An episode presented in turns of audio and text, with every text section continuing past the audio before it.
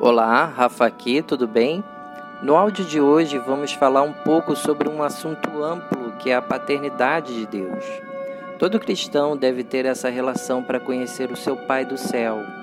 Mas começamos essa relação percebendo as características dele e o que ele faz. Vou separar algumas dicas aqui para ser de melhor proveito para você que está me ouvindo. 1. Um, se relacione pelo quem Deus é e o que Deus faz.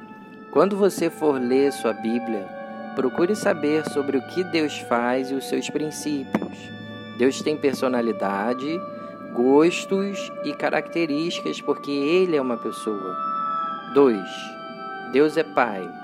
Ele é o seu porto seguro. Nesta dica, se posicione com relação ao que você já tem e não ao que você precisa. Deus trabalha com o que você tem para depois te ajudar no que você precisa. E você tem tudo em Deus. Ele é favorável a você e vai te ajudar. Veja sobre o prisma das coisas que você tem e entregue ao Senhor. 3. Carência não se supre, mas se corrige.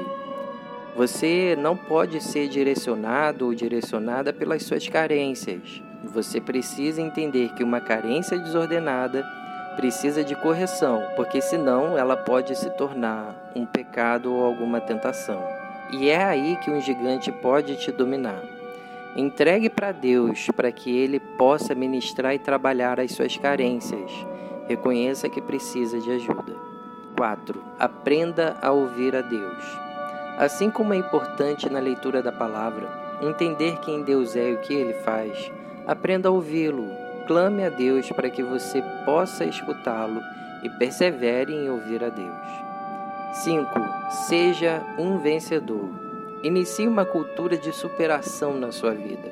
Estruture sua vida para que ela seja fortalecida, que não dê brechas para que um gigante te derrote e que você crie uma cultura e pensamento para que você possa facilitar a outros encorajando-os. Lembre-se, vencedores inspiram vencedores. Davi era bem jovem e descrito como moço quando atacou e venceu Golias. Mas repara só em uma coisa. Em 1 Samuel 17, Davi explica que já tinha matado um leão e um urso em defesa de um cordeiro. O que aprendemos aqui? que Deus nos treina para que possamos vencer gigantes. Mas assim como Davi atacou uma fera para resgatar uma ovelha e um gigante para resgatar a honra de Israel, você precisa saber a motivação que te faz sair das garras desse gigante. Por que você precisa superar isso? Escreva isso num papel. Mas agora, como ser treinado pelo Pai?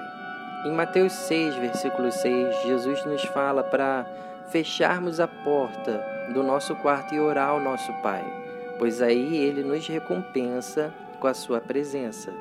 Se agarra nele, tire um momento do seu dia e uma distância do seu espaço para se encontrar com ele em secreto, em intimidade com ele, pois ele é o maior treinador e preparador que nós temos para derrotar um gigante.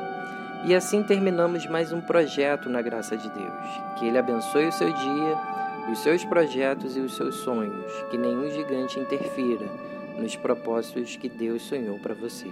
A paz.